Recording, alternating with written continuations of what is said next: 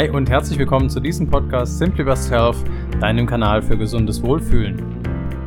Heute kommen wir zu Teil 2 unseres Podcastes über Fleischersatzprodukte bzw. Fleischkonsum. In dieser Folge geht es darum, wie, ja, was für Vor- und Nachteile zum Beispiel Fleischersatzprodukte haben können und welche Vor- und Nachteile Fleisch oder Fisch, also tierische Produkte haben können. Ich wünsche dir wie immer viel Spaß dabei, viel Wissenswertes und ich würde sagen, wir starten los.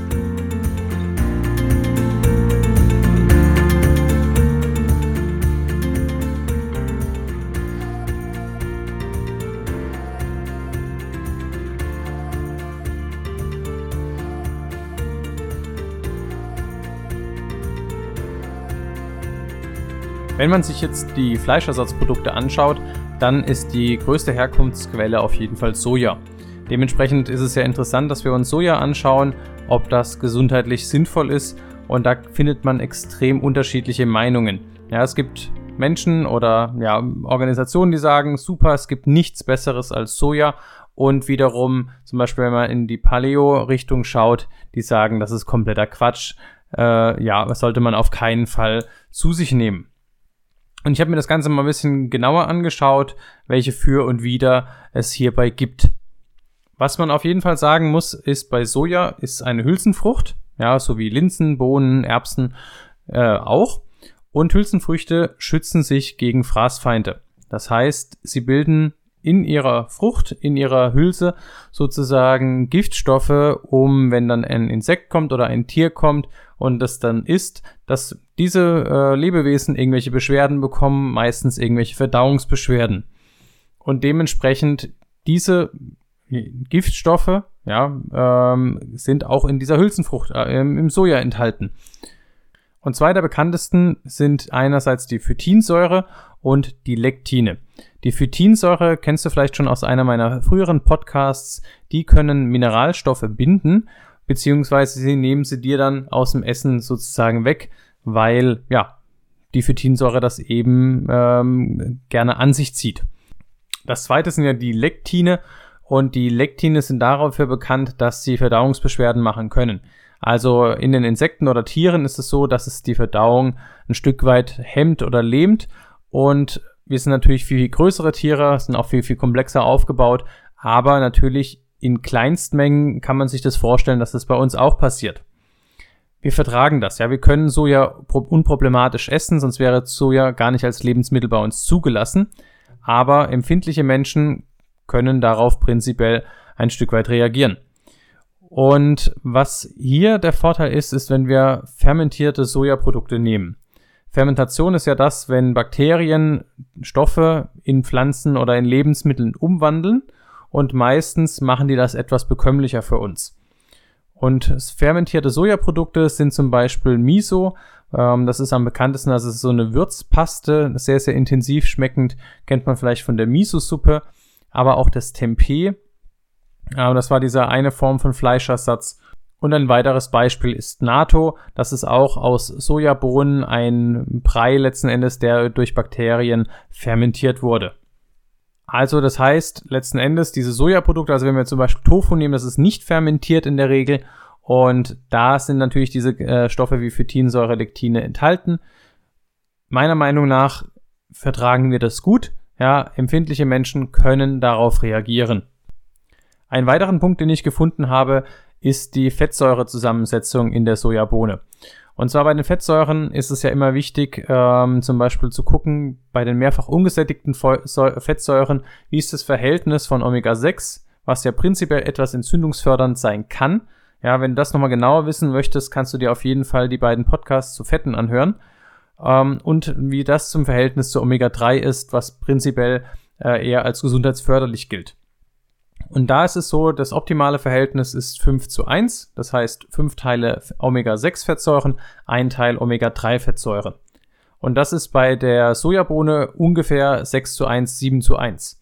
Also an sich nicht ganz optimal, aber auch nicht total schlecht. Im Vergleich, wenn man sich Leinöl anschaut, was jetzt das günstigste Verhältnis hat, das hat 1 zu 3, das heißt ein Teil Omega-6-Fettsäuren, drei Teile Omega-3-Fettsäuren. Sonnenblumenöl, was ja auch bei viele häufig in der Küche verwenden, hat 120 Teile Omega-6 und nur einen Teil Omega-3 im Verhältnis und Distelöl ist noch extremer 150 zu 1. Dementsprechend, da schneidet Soja an sich gar nicht so schlecht ab. Und wieder über die Überlegung, ähm, ist es denn besser wie beim Fleisch?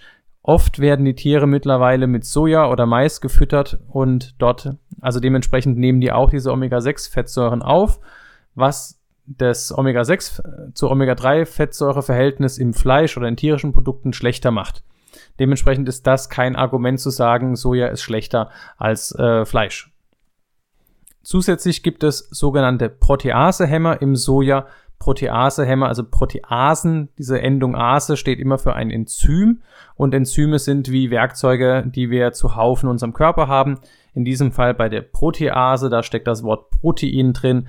Dementsprechend ist es ein Enzym, ein Werkzeug, was uns hilft, Proteine zu zerschnipseln und besser verdaubar zu machen. Und hier sind sogenannte Proteasehämmer im Soja enthalten, sogenannte Saponine. Und das gleiche gilt letzten Endes wie auch bei den Lektinen oder der Phytinsäure. Ähm, prinzipiell kann man sich das vorstellen, dass das Beschwerden macht. Die meisten Menschen vertragen das allerdings sehr, sehr gut. Wer da Bedenken hat, kann eher auf die fermentierte Sojaprodukte zurückgehen. Zusätzlich hat Soja noch viele Phytoöstrogene. Phytoöstrogene, Phyto bedeutet aus der Pflanze, Östrogene, das ist, oder Östrogen ist ein weibliches Hormon. Und hier gibt's auch wieder äh, Studien, die sagen, Phytoöstrogene ist super, ja, eher gesundheitsförderlich und manche sagen, nee, ist total schädlich, weil es im Körper alles durcheinander bringt. Die aktuell offizielle Meinung ist auf jeden Fall, dass es für Erwachsene in normalen Mengen kein Problem ist. Ich denke, ähm, wenn du meinen Podcast jetzt schon etwas länger hörst, was immer herauskommt, ist letzten Endes eine gewisse Balance egal in was du machst oder was du isst. Das heißt, man sollte extreme Ernährungen vermeiden. Und dementsprechend, wenn wir ab und zu mal Sojaprodukte in unsere Nahrung mit einfließen lassen, ist es ja meines Erachtens überhaupt gar kein Problem. Ähm, wo es ein Problem werden kann, und das ist bei allem, ja, auch bei Fleisch, wenn wir einfach zu viel davon essen, wenn wir extreme Mengen davon essen. Und dementsprechend, das kann man insgesamt sagen, Soja hat, es wird kontrovers diskutiert. Unser Körper, denke ich, kriegt das in der Regel gut hin, wenn wir es halt nicht übertreiben mit dem Konsum. Einen wichtigen Aspekt finde ich bei den ähm, Fleischersatzprodukten, die sind ja häufig industriell deutlich weiterverarbeitet. Und die Industrie hat zum einen natürlich auch das Interesse, ähm, ein gut aussehendes Produkt hinzubekommen und zum anderen auch ein gut schmeckendes Produkt. Und wenn du dich an die graue, nicht schmeckende Sojapampe von Tofu erinnerst, das ist ja sozusagen der Ausgangspunkt von, Soj äh, von Tofu, dann muss die Industrie natürlich da auch einiges zusetzen, damit das Ganze Geschmack bekommt.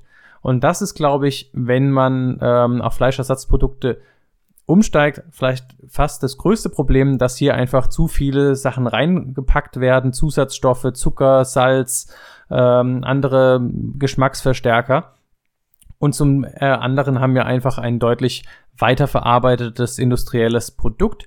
Dementsprechend, ähm, wenn du Fleischersatzprodukte nehmen möchtest, nimm doch die Urform. Dementsprechend äh, marinier deinen Tofu zum Beispiel selber. Da ist dann im Prinzip nichts dagegen einzuwenden. Jetzt zum Thema Fleisch und Fisch, also tierische Produkte. Generell ist es so, dass diese tierischen Produkte unserem Körper näher sind. Und näher bedeutet, wir können das, was darin enthalten ist, insbesondere die Proteine oder auch zum Beispiel das Eisen, besser aufnehmen und besser für unseren Körper nutzen. Da ist auf jeden Fall der Vorteil drin zu sehen, ähm, auch beim Vitamin B12, dass es ähm, hier einfach in den tierischen Produkten eher vorhanden. Und das ist halt, ja, einfach ein klarer Vorteil von den tierischen Produkten zu den pflanzlichen Produkten. Trotzdem ähm, ist es auch in den Studien immer wieder aufgekommen, dass eben gerade rotes Fleisch oder hoher Wurstverzehr das Risiko von Dickdarmkrebs erhöhen kann. Bei weißem Fleisch wurde diese Beziehung allerdings nicht bestätigt. Und was man sich da auf jeden Fall anschauen muss, ist, was empfiehlt denn zum Beispiel die Deutsche Gesellschaft der Ernährung, wie viel Fleisch sollen wir denn essen pro Woche? Und hier wird gesagt, zwischen 300 und 600 Gramm pro Woche Fleisch ist äh, ein Konsum, der in Ordnung ist und an Gemüse 400 Gramm pro Tag. Das heißt, 400 Gramm Gemüse pro Tag, 300 bis 600 Gramm Fleisch pro Woche, nicht pro Tag. Ja, und da, wenn man sich jetzt den Durchschnittswert anschaut, gerade bei Männern, liegen wir bei 1 Kilo pro Woche Fleisch und Gemüse erreichen wir aber nur ein Drittel der Menge. Und ich denke, dass wenn man sozusagen sich bewusster ernähren möchte, auf jeden Fall darauf zu achten, dass wir jetzt nicht unbedingt kein Fleisch oder kein Fisch mehr zu uns nehmen, sondern weniger, moderatere Mengen und dafür mehr Gemüse. Das ist schon mal der allererste und wichtigste Schritt, um einfach sich äh, vernünftiger zu ernähren. Und ein weiterer wichtiger Punkt ist natürlich, ähm, man muss natürlich auch schauen, was für Fleisch kaufe ich denn ein? Ist es jetzt das 5 Kilo Fleisch, äh, 5 Euro pro Kilo Fleisch? Da kann nicht besonders dem Tier nicht besonders ein gutes Leben ermöglicht worden sein. Ja, das ist einfach nicht möglich bei der Preisspanne. Und dann wird auch eher mal mit Medikamenten oder sonstigen Zusätzen gearbeitet, ähm, damit das Fleisch vielleicht besser aussieht oder noch mehr Volumen hat. Und dementsprechend da ganz, ganz wichtig, dass man auf die Herkunft vom Fleisch guckt, dass die Tiere artgerecht aufgezogen wurden, dass die was Gescheites zu essen bekommen haben, weil je besser sozusagen die Tiere gegessen haben, umso höher ist natürlich auch die Qualität von deinem Fleisch. Und dementsprechend ist das, was du dir selber zufügst, auch wieder äh, in einer besseren Qualität. Also das der Punkt, weniger Fleisch dafür mehr Gemüse und das Fleisch, was man dann isst, in einer höheren Qualität zu kaufen, ist definitiv ähm, ein ganz, ganz wichtiger Punkt für eine sinnvolle ähm, und meiner Ansicht nach auch gesunden Ernährung. Ein weiterer Punkt ist auf jeden Fall auch noch, wie du das Fleisch zubereitest. Also das heißt, besser ist auf jeden Fall es schonend und bei niedriger Temperatur ähm, zu, zuzubereiten. Und wo mehr Giftstoffe entstehen, ist, wenn man das jetzt zum Beispiel auf einen heißen Grill haut ähm, oder noch Holzkohle dabei ist. Hier entstehen einfach eher solche aromatischen äh, Amine. Das habe ich auf jeden Fall auch in der Proteinfolge nochmal genauer erklärt, wenn du da noch mehr dazu wissen willst. Also das heißt, auf der einen Seite ist es auf jeden Fall wichtig, was macht man sozusagen in den Topf und wie stark erhitzt man es dabei. Zum Thema Fisch gilt letzten Endes das Gleiche, ja, da auch auf die Qualität achten, ähm, dass hier einfach der Fisch artgerecht erzogen wurde, auch nachhaltig und eben nicht zu viele Medikamente verwendet werden. Beim Fisch ist es definitiv so, gerade die fetten Fische wie Lachs, da können wir sehr gut Omega-3-Fettsäuren aufnehmen. Und wenn wir jetzt zum Beispiel Seefische nehmen, dort können wir sehr gut Jod aufnehmen. Also zusammenfassend kann man sagen, Fleischersatzprodukte sind völlig in Ordnung, wenn wir es nicht übertreiben, zum Beispiel ähm, mit der Menge, die wir dort essen.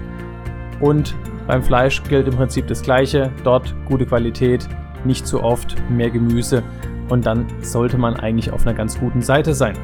Ich bin gespannt, was du von dieser Folge hältst. Generell, ähm, was sagst du zu dem Thema Fleischersatzprodukte, Fleischkonsum, Fischkonsum? Schreib es mir gerne in die Kommentare, entweder bei YouTube oder auf Instagram unter simplybusthealth. Du kannst auch gerne eine E-Mail schreiben at hallo at simplybusthealth.de. Wenn du keine Folge mehr verpassen möchtest, dann klicke doch gerne den Abonnieren-Button und ich freue mich, löchere mich mit deinen Fragen und wir hören uns spätestens nächste Woche wieder. Ich wünsche dir einen super Start in die Woche. Bis zum nächsten Mal, dein Thomas.